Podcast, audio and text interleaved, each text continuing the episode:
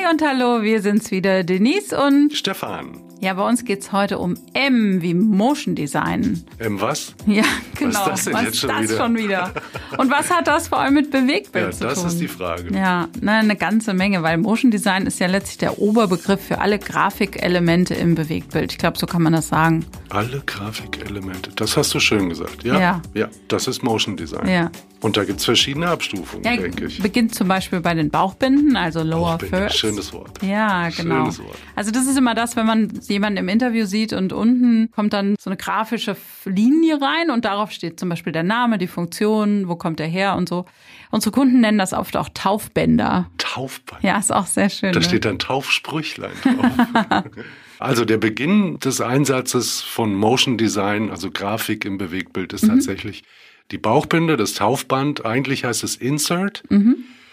Und Bauchbinde heißt es, weil äh, im Academy-Format, also 1,66 zu 1, also 4 zu 3, je nach Kadrage war dieses Insert immer irgendwo in der Nähe des Bauchs, auf Bauchhöhe. Daher der Name ähm, Bauchbinde. Und weil das logischerweise immer im unteren Drittel stattfindet, kommt es auch im Englischen als Lower Third Ja. daher, also unteres Drittel.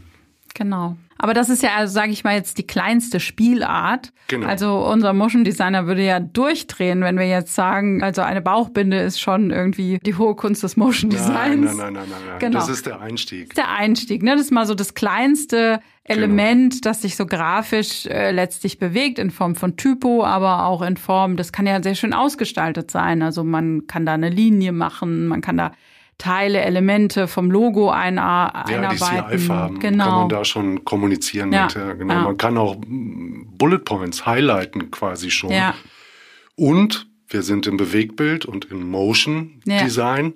Äh, bewegt sich da logischerweise auch viel. Also Ja. die, die, das Insert kann reinfliegen, sich aufbauen, wiggeln, äh, am Ende noch so eine kleine Bewegung haben und wieder wegfliegen oder rauszischen. Und das ist ein, ein sehr weites Spielfeld. ja. Und letztlich merkt man da dann schon, obwohl es erst so ein ganz kleines Element ist, wie so ein kleines Element so ein Bild schon äh, beleben kann, ne? auflockern kann und ähm, Aufwerten auch. aufwerten kann und aber auch, wenn es schlecht gemacht ist, echt stören kann. Ja, das stimmt. Ja, also ich finde, man muss auch bei diesen kleinen Elementen eben tatsächlich schon ganz doll mitdenken. Passt das jetzt in den Film rein? Passt es in die Struktur rein? Nimmt es das auf, was hier gesagt wird? Also ich sag mal so, wenn das jetzt so ein Film ist mit so einem ganz abgefahrenen Professor da jetzt irgendwie vor der Kamera, dann macht man natürlich eine andere Art Insert, als man jetzt macht, wenn dann Vorstandsvorsitzender sitzt zum Beispiel. Oder es inhaltlich eben auch um Gravitätischeres geht, als, Genau. äh, dann sollte da die Form sich durchaus auch dem Inhalt anpassen. Ja. ja. Also dieses Insert hat natürlich auch den Vorteil, dass ich ohne Filmzeit zu verschwenden, was ich ja täte, wenn ich denjenigen, der da spricht, lang und breit in Worten und Bild vorstellen würde, spare ich extrem viel Filmzeit, wenn ich einfach ein kurzes Insert oder eine Bauchbinde zeige, die Name, Titel und Funktion in Realtime und ganz schnell erklärt. Wobei, Auch nicht überlasten. Genau, ja, ja. Also äh, wir haben manchmal dann äh, von Kunden kriegen wir dann so, ein, so eine Bauchbinde, also so ein Wunsch, was da alles rein soll. Und dann haben wir plötzlich so einen Achtzeiler da stehen, da ist halt das ganze Bild voll. Halber Roman. Ne, das geht nicht. Also am besten spricht man dann auch mit dem Protagonisten selber nochmal und sagt, okay, das ist jetzt ihr Titel. Das ist ein sehr langer Name, ein sehr langer Titel, ne? Professor, Doktor, Doktor. Ähm, wo können wir, wo können wir einsparen? Wie können wir das irgendwie so nennen, dass das immer noch ihr Titel ist, aber eben in maximal drei Zeilen passt.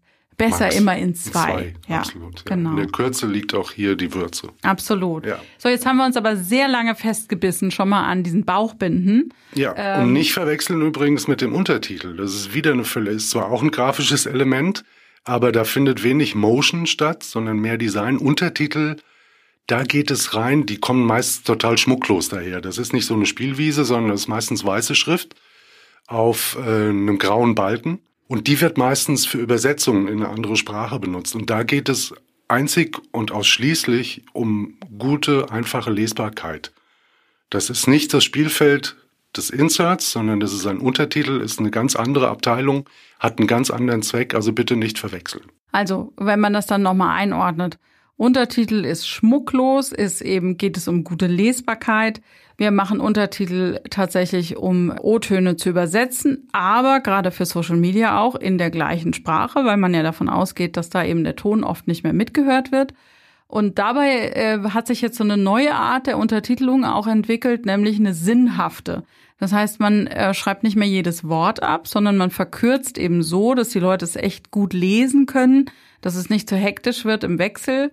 Also da geht eben alles nur um eine Sache, nämlich Informationen dessen, was da gesagt wird, echt gut auf einen Blick rüberzubringen, damit der Zuschauer das erfassen kann, auch wenn er es zum Beispiel ohne Ton hört. Ja. Und deswegen ist das für unsere Motion Designer ja auch immer so ein bisschen langweilig, ehrlich gesagt, weil natürlich Untertitelung äh, da kommt es eben wirklich nur auf die Lesbarkeit an und da kann man jetzt nicht spielen, da kann irgendwie nichts fliegen, da kann sich nichts groß bewegen. Genau. Das ist ja nicht, weil es auf Kosten der Lesbarkeit ginge. Genau, ja. Ja, aber wir wollen ja nicht, dass denen langweilig So, und deswegen müssen wir jetzt mal über die Sachen sprechen, die das Motion Design wirklich ja, ausmachen. Die, sowohl Untertitel als auch äh, Inserts gehen meistens schon innerhalb des Schnitts. Aber wenn schon bei der nächsten Stufe Verbindung von Motion Graphics und Motion Design und Realbild, da kommen unsere gelangweilten Motion Designer ah. dann auf ihre Kosten, da müssen die ran. Ja, also wenn man jetzt dann über Motion Design spricht, dann spricht man, sage ich jetzt erstmal, über so 2D-Elemente. Das ist die einfachste Art. Das äh, lässt sich auch oft in einem ganz guten Kostenrahmen noch machen. Mhm. Also wenn man jetzt über Motion-Grafik spricht, heißt das ja, dass man Grafik hat, die sich bewegt. Und da ist die einfachste Form auf die 2D-Grafik. Ja, das ist so eine Art Icon-Stil, sage ich mal. Also eine ganz einfache äh, Art äh, Grafik zu zeigen. Da gibt es auch ganz, obwohl es dann ein Icon-Stil ist, kann der ganz unterschiedlich aussehen. Das heißt, da kann dann so ein Motion Designer schon mal relativ viel Kreativität reinstecken. Da gibt es ganz, ganz viele Stile und ich bin immer wieder überrascht, was unsere Kollegen da rausholen und wie unterschiedlich die Sachen aussehen können. Ähm, wir haben zum Beispiel mal eine Sache ähm, entwickelt für ein moderiertes Format. Da hatten wir eine Moderatorin ähm, und einen Moderatoren im Wechsel und ähm, die haben eben immer sehr schön erklärt und wir wollten aber manche Sachen eben nochmal highlighten in dem Beitrag oder nochmal ordentlich Dampf drauf geben und dann haben wir so eine Art Bubble-Style entwickelt. Also, dass dann immer, wenn der Moderator was gesagt hat, nebendran wie so eine Sprechblase aufging oder eben so ein Kreis. Und in dem Kreis ist dann nochmal was passiert. So, dann, also die hat zum Beispiel gesagt, ah, da gibt's einen ganz tollen neuen Tarif.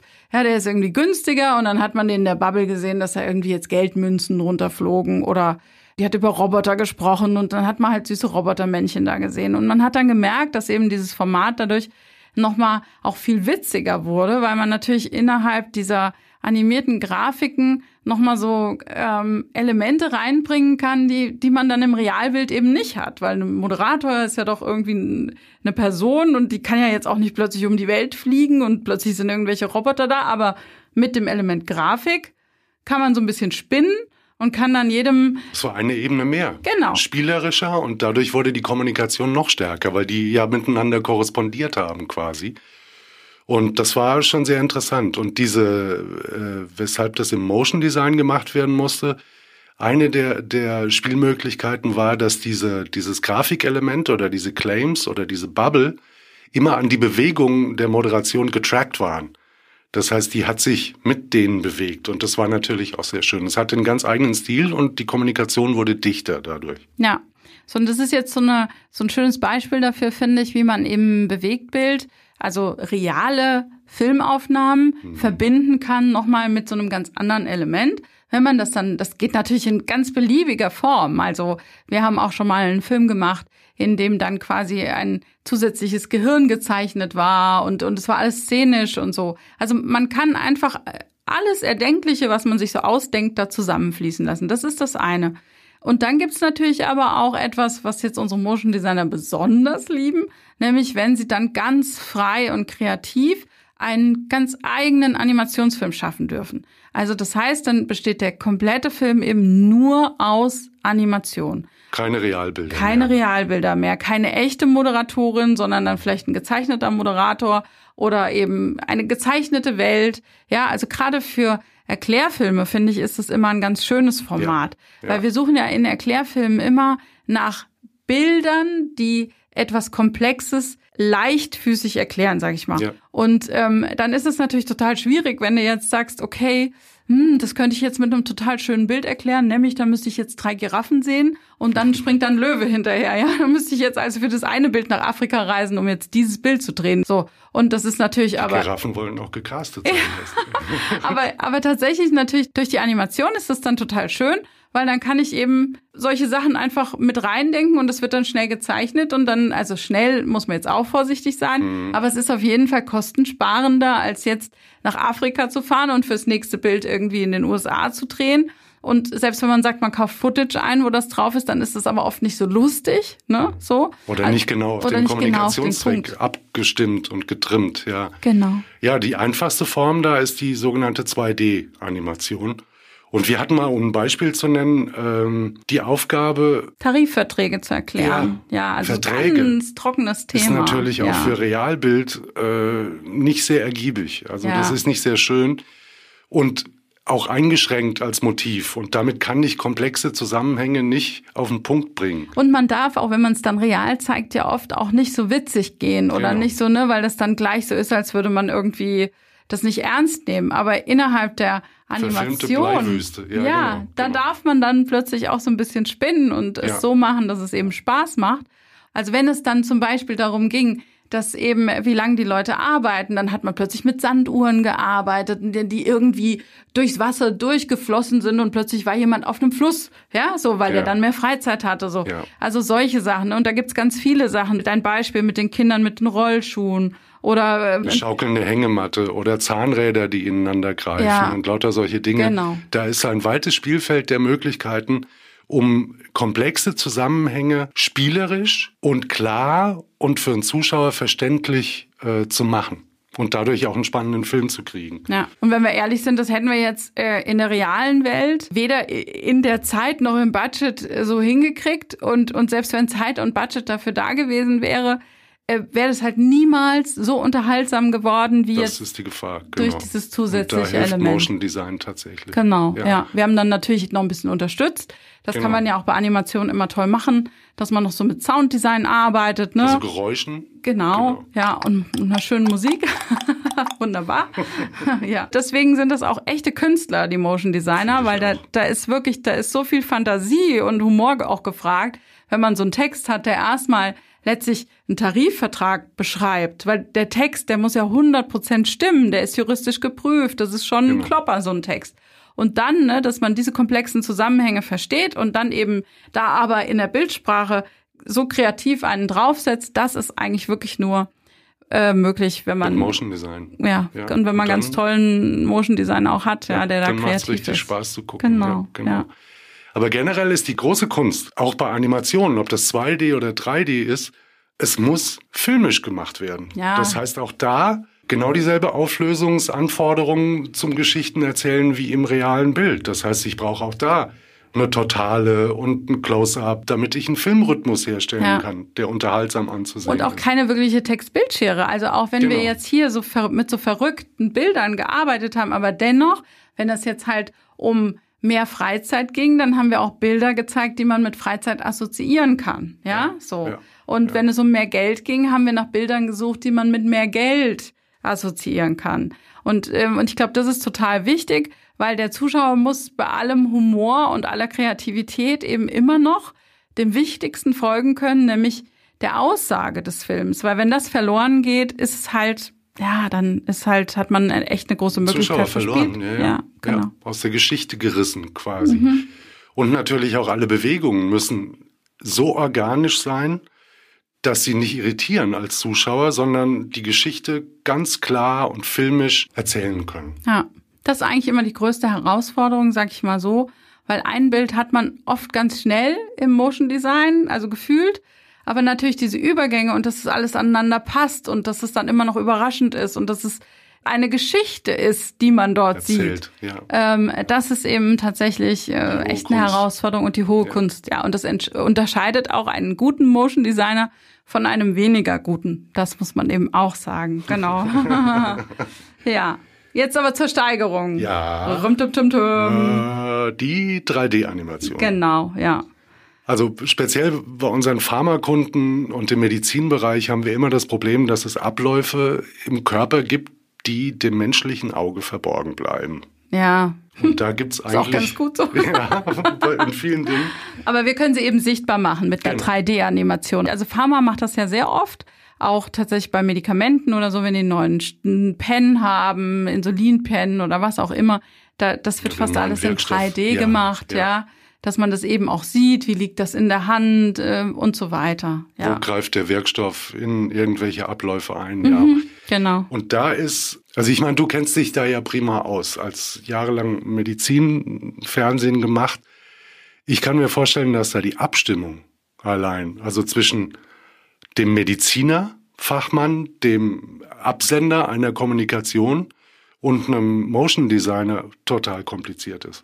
Ja, also gerade im Medizinbereich ist es wichtiger als in vielen anderen Bereichen, dass man da eben auch maßstabsgetreu arbeitet, dass alles wirklich genauso aussieht, wie es eben aussieht. Und da muss man eben echt gut recherchieren. Da ist äh, Kreativität die eine Sache, aber da ist es echt wichtig, dass man sich genau orientiert und dass der Motion Designer auch nach genauem Vorbild arbeitet.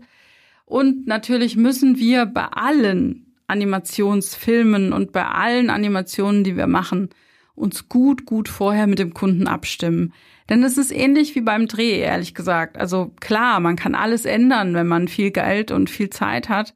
Aber äh, was mal gemacht ist, äh, ist echt schwierig zu ändern. Also wenn es ist wahnsinnig zeitaufwendig für so eine Animation, da rechnen die Rechner dann auch oft nächtelang, ja. ja. Und wenn dann irgendwie an diesen Sachen eben geändert wird, dann schmeißt einen das manchmal drei, vier Wochen zurück und so viel Zeit und so viel Geld hat halt oft keiner. Also im Medizinbereich geht's fast noch, weil man sich tatsächlich ganz gut orientieren kann an den Körper, den gibt's halt schon innen und so, da gibt's wenig Vertun, ne? So muss Mhm. Man das weiß da aussehen. drüber, auch Farben und Ja, all solche Sachen. und da muss man ja, halt genau. gut äh, sich daran orientieren und darf da nicht äh, groß nebendran gehen, so. Aber tatsächlich bei vielen anderen Sachen, wo es eben drum geht, eine kreative Umsetzung zu haben, da ist mir es ganz wichtig, dass wir vorab eben immer schon ah, so eine Art Moodboard haben, also dass tatsächlich der Kunde sieht, das ist der Style, in dem wir die Animationen machen wollen. Das ist ganz wichtig, also weil sowohl bei 2D als auch bei 3D jeder Motion Designer würde es anders machen, jeder hat eine andere Idee dazu. Und es gibt auch immer irgendwie neue Styles, die man gerne ausprobieren will und, und, und. Aber es muss ja auch dem Kunden gefallen, es muss zum Produkt passen. Und insofern ist es ganz wichtig, dass man sich vorher abstimmt. Das ist das eine. Und jetzt gerade, wenn es so ein ganzer Animationsfilm ist, dann gibt's ja erstmal auch hier einen abgenommenen Text, ja. Und anhand dieses abgenommenen Textes sagen wir dann schon, wie wir die Geschichte äh, in Animationen erzählen wollen. Und das, wie wir diese Geschichte erzählen wollen, das schreiben wir eben auf. Ne? Wir sagen, okay, also an dieser Stelle würde man jetzt eine Sanduhr sehen und hier kommt ein Frosch reingehüpft und hier kommt das. Und wenn man dann sieht, dass der Kunde das gut findet, dann kann man natürlich vielleicht zu dem Frosch jetzt auch noch irgendwie eine Krabbe dazusetzen oder sowas. Aber man hat sich dann auf den grundlegenden Style und auf die grundlegende Umsetzung, also zu diesem Textblock kommt ungefähr diese Bildelemente, da hat man sich geeinigt dann kann nicht mehr so viel schiefgehen. Wenn man das nicht macht, ne, dann hat man manchmal das Gefühl, man redet über das Gleiche, aber man meint nicht dasselbe. Und zum Schluss denkt man, ach, guck mal, wir können ganz kreativ rangehen. Und der Kunde denkt das auch. Aber das, was wir uns ausdenken, passt dann vielleicht überhaupt nicht in die Richtung, die der Kunde sich vorstellt. Und dann hat man echt ein Drama. Dann ist es wirklich so, als hätte man gedreht Ja. und hat irgendwie Material im Deck, das dem Kunden nicht gefällt. Und dann kannst du alles nochmal von vorne aufsetzen. Und das ist dann wirklich auch äh, der Super-GAU. Ja. Das heißt, eigentlich muss man bei Animationen immer so rangehen, wie wenn man auch einen Realbildfilm macht. Erst das Konzept. Das Konzept muss abgesprochen werden.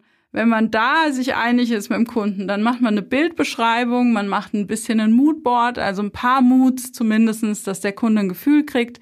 Oder auch mal einen Style, den man vorab rausgibt und sagt, gefällt dir das, wollen wir mehr in die Richtung gehen. Wenn man das alles hat, dann fängt man an. Aber auch hier gilt gerade bei 3D-Animation wiederum, dass es filmisch sein muss. Das heißt, die Auflösung muss so sein, dass, falls es doch Textänderungen gibt, dass ich entweder noch verlängern kann, weil ich die Schnitte, die Schnittbilder oder die Schnittanimationen in Anführungszeichen dazu habe, oder aber auch deutlich raffen. Und das muss vorher auch schon mitbedacht sein. Also wenn ich nur ein zwei Sekunden Fetzen habe in Animation und habe aber acht Kann ich da halt Text, keine 20 draus machen, ne? Dann wird schwierig. Es sei Ja. denn, es ist vorbedacht und eben auch entsprechend produziert. Ja, was man ja aber zum Beispiel bei 3D wunderbar machen kann, man kann zum Beispiel mal drumrum fliegen um das Herz, von hinten nach vorne, ne? Einfach mal so 360 Grad drumrum. Das kannst du dann auch länger spielen. Das ist eigentlich das, was du gemeint hast, dass man Möglichkeiten hat zum Verlängern, aber auch zum Kürzen. Und tatsächlich sind eben Änderungen beim Motion Design immer was, was äh, hinterher äh, deutlich kostenintensiver ist, als wenn ich jetzt zum Beispiel gedreht habe und ich habe dann im Schnitt eine kleine Änderung. Ne? Dann setzt sich halt der Cutter nochmal dran, dann ist das manchmal in einer Stunde gemacht oder so, spielt man es neu aus. Wenn aber hier was geändert werden muss, dann ist die Frage, habe ich es vorher so gut vorbereitet, dass ich das wirklich auch mit einem Schnitt lösen kann oder muss ich hier auch wieder neu animieren? Ja, und passt es dann noch an das andere dran? Und dann ist es zu vergleichen, wie wenn man einen Tag Neudreh hat. Ja. Ja, und da, das ist eigentlich das, was wir meinen, ne? dass man eigentlich, wenn man mit Motion Design arbeitet, gerade mit so kompletten Animationsfilmen, da muss man vorher sich echt gut vorbereiten, gut absprechen, damit es eben äh, keine Frustration gibt. Aber ich muss jetzt mal als Kameramann auch sagen, in der Animation, im Motion Design, wenn man die Grundlagen des Filmemachens beherrscht, gibt es da eine Freiheit, ein Ausleben, eine Kreationsmöglichkeit, um die ich Motion Designer manchmal auch beneide. Das muss ich zugeben. Na, in diesem Sinne verabschieden wir uns heute mit ein bisschen Neid.